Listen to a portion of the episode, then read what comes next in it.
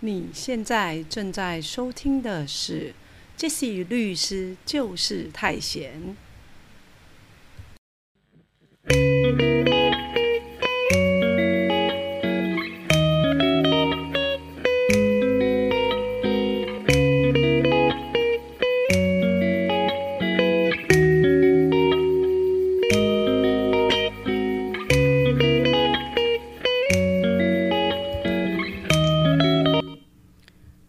现在正在收听的是《Jesse 律师就是太闲》第二季第三十九集。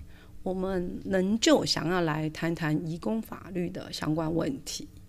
那原因是呢，Jesse 一直以来手边都有一些移工的案件。那在处理移工案件的过程当中，都会有一些感触与想法。那想要特别来提醒大家。那这个礼拜呢，特别开心的是，哦。我的朋友呢，他有一个影片参加了劳工电影，台北市劳工局办的啊电影展，那得到长片组的第二名。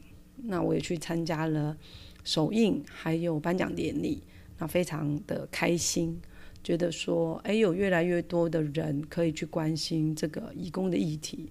当然，现在其实一直以来，就是有一些导演会。呃，导这些素材的影片，甚至今年的金马影展的最佳纪录片《九枪》，事实上在陈述的也是有关移工议题的法律问题的纪录片呐。好，它不是讲法律问题，它是一个纪录片，在呃阐述一个事件这样子。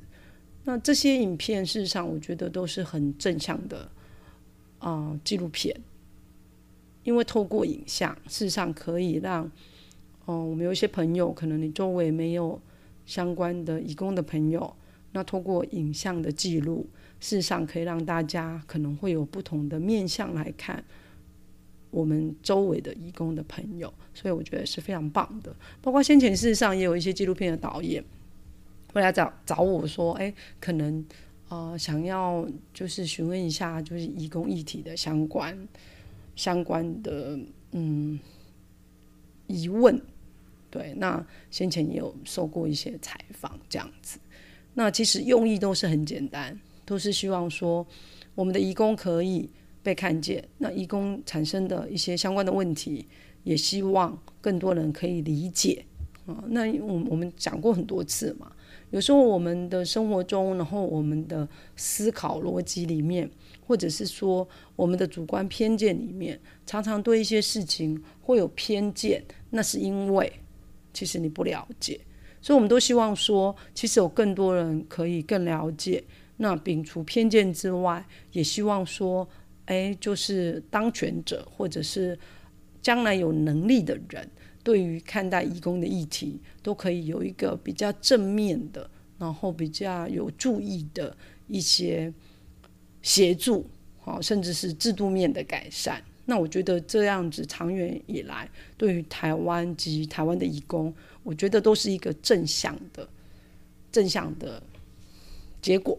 嗯，所以呢，那我们今天就来谈谈说，其实我们生活里面常常会遇到，那常常有一些人会来问问我的，他会说：“诶，那到底我可不可以雇佣义工？”好，那这个疑问呢，其实大家会觉得。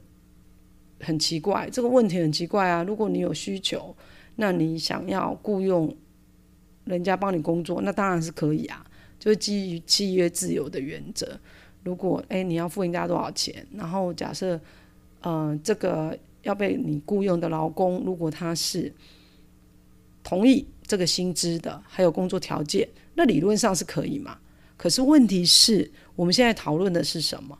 我们现在讨论的是说，你雇佣的是一位义工，那义工那当然就是外国人嘛。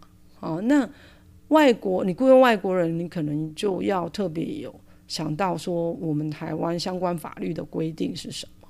那其实这个不难理解啦。举例来讲，诶，比如说我先前去美国念书，我拿的是学生签证，那美国人会随随便便让我工作吗？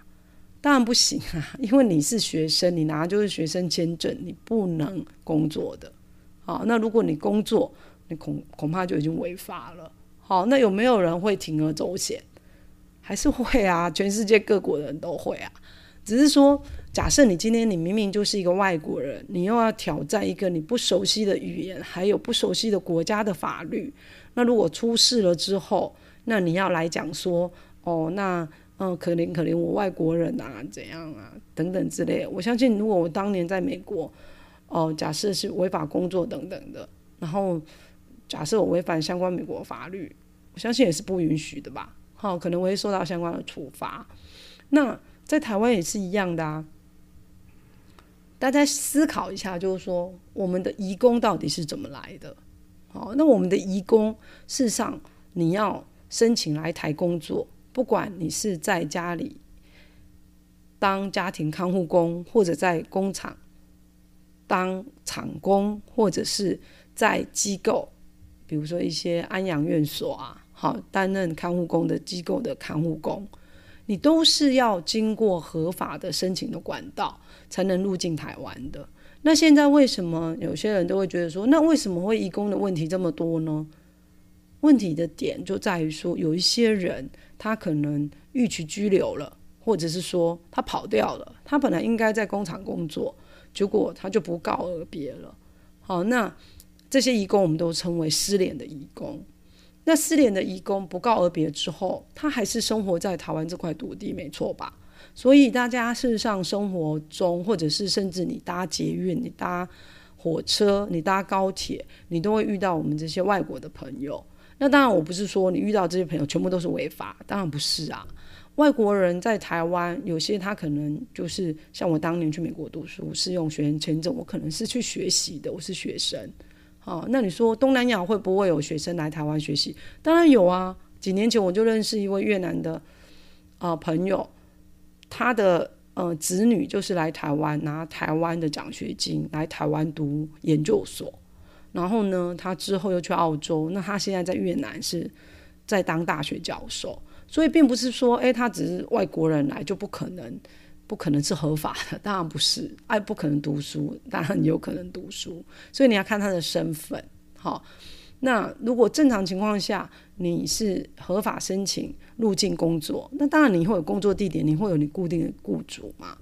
那现在常常会看到有一些个案啊，比较出现状况的，就是说他可能是失联义工，结果他一失联，可能就七年、八年、十年的，甚至更久的都有。好，那事实上他已经。违法逾期拘留在台湾了？那本身这件事情是违法的嘛？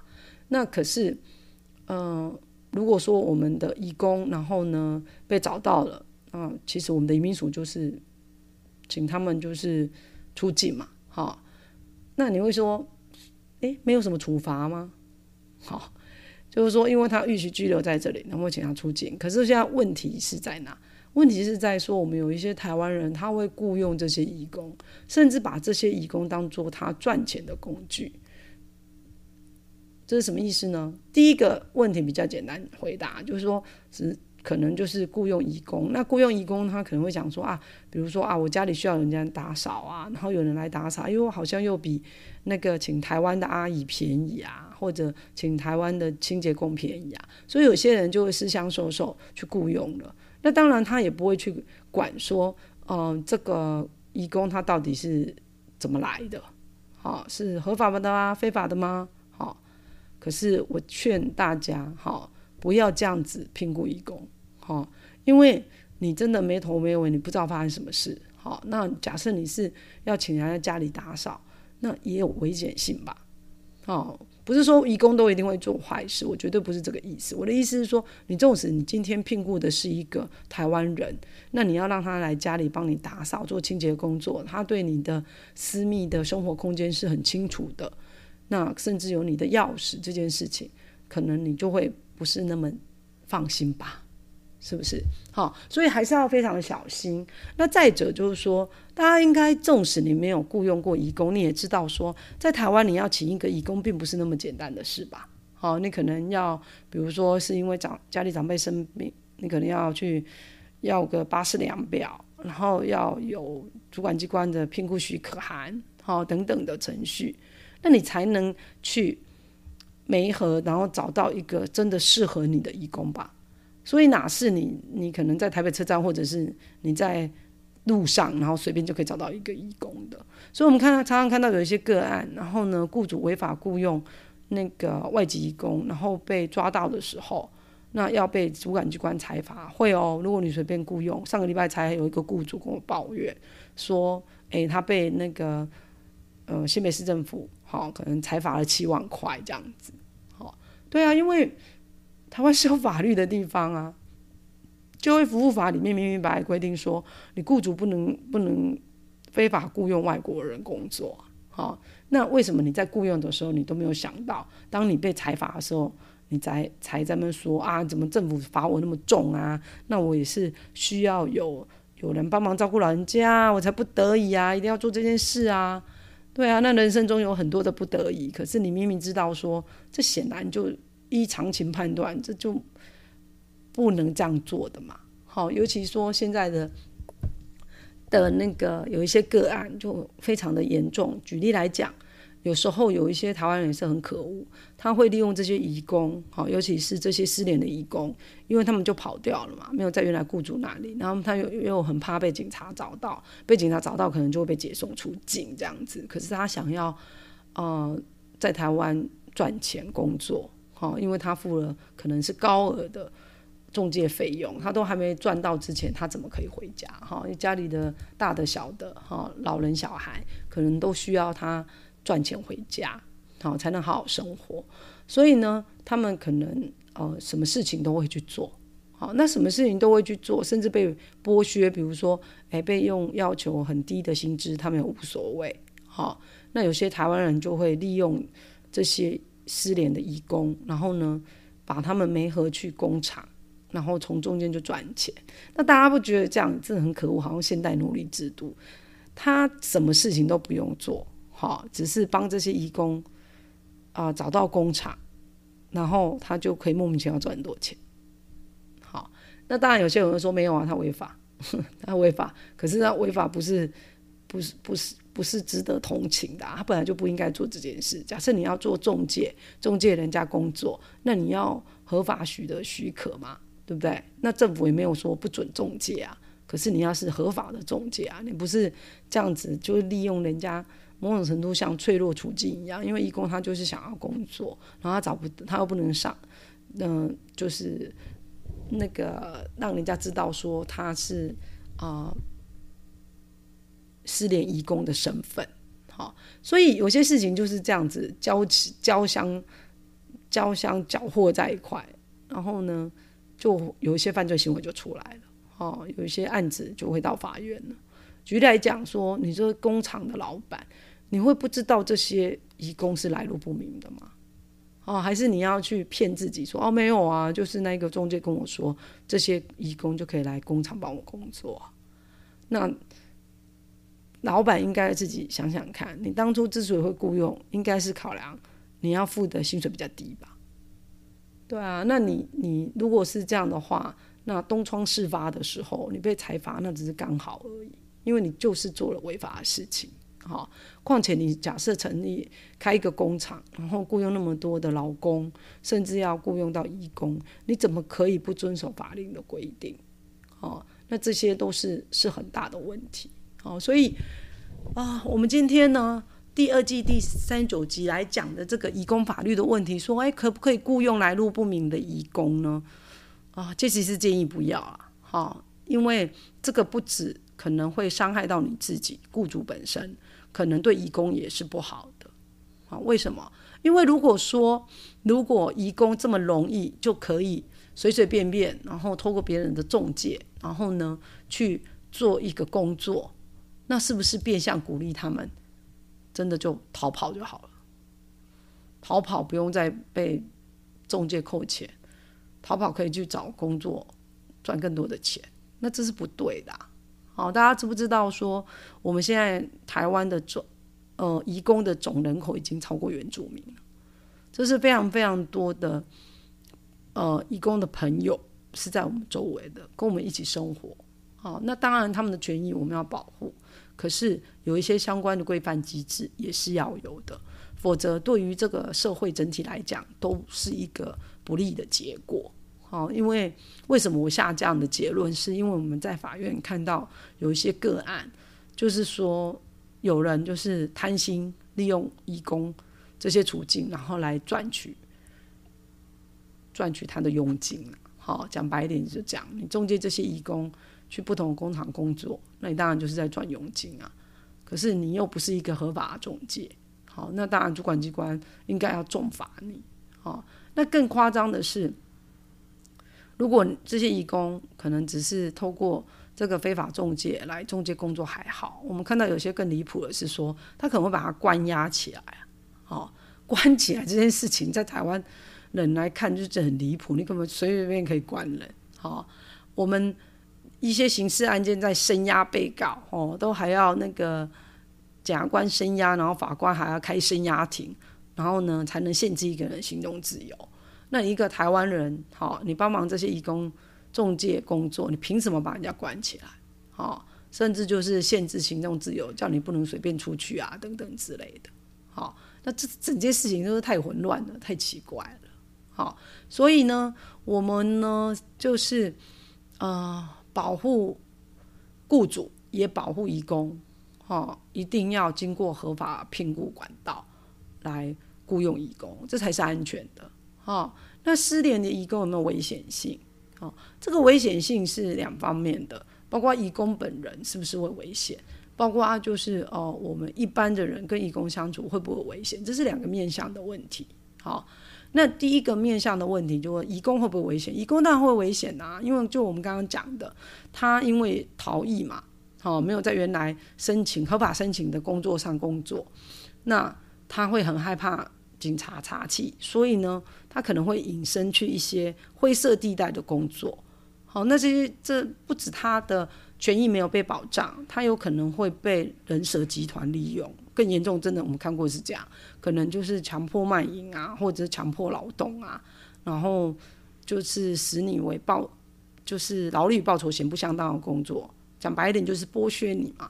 那这些严重的话，可能都会哦。构成人口贩运防治法里面的相关规范哦，哦，那人口贩运防治法相较于刑法规定，它是一个特别法，好，那财法都是很重的，好，好，所以，嗯，对于劳工来讲，哈，就是说为了保护他自己的安全，好，他不能随随便便让别人雇佣啦。那当然就是说我当然知道，就这听起来有一点不切实际，因为现在很多的义工确实他就是逃跑，因为他为了可能很多因素，或者是说为了想要存更多钱、赚更多钱，哦，可是本身义工也会很危险的是，我们也看过有些人就利用义工去做贩毒的，哦，那大家知道毒品在台湾，不管你是买卖、制造等等的，是有一个不是有刑法的规范哦，哈，就是适用毒品危害防治条例，那里面的罪都非常非常的重。好，举例来讲说，如果你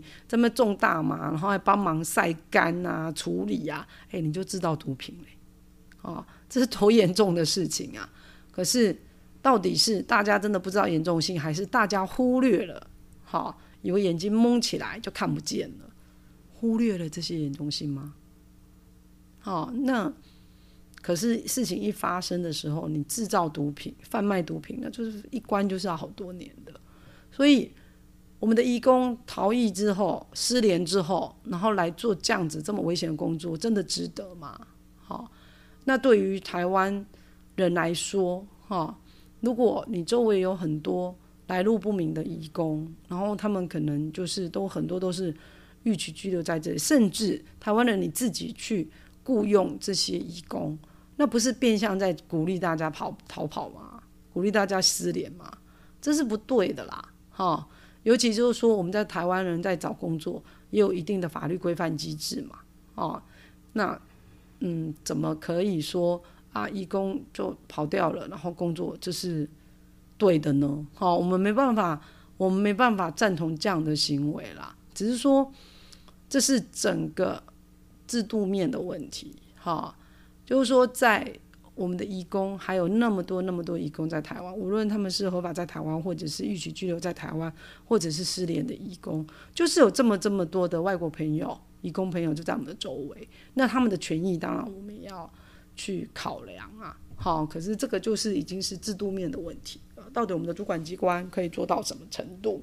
好，这都非常非常重要。好，好，所以今天呢，我们第二季第三九集，好，来讲一个事实上大家在生活上普遍会遇到的问题，就是说你到底可不可以雇佣来路不明义工？好像这期周围有一些朋友，他都说啊，什么雇佣义工打扫怎样？像我可能是职业病，我就说那他他是呃为什么可以来帮你打扫？哦，他是外籍配偶吗？他已经在台湾居留证有身份证了吗？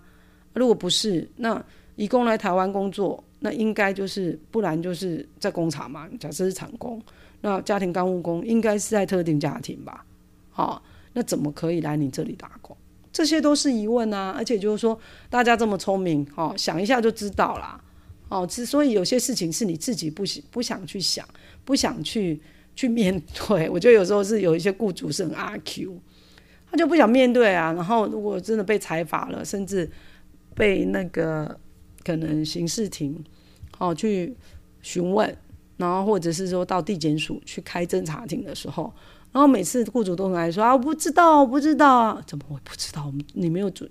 请过外籍义工，你也知道，你周围人在聘雇外籍义工是某种某种程序是一定要有的，好，不是说你随随便便你礼拜天，然后台北车站附近，好，或者台北车站里面有很多我们的义工朋友，你就自己去媒合，然后请他来工作，当然不能这样啊，哈，他了解吗？哈，所以请大家一定一定好，不要随随便便去雇佣，可能你不知道。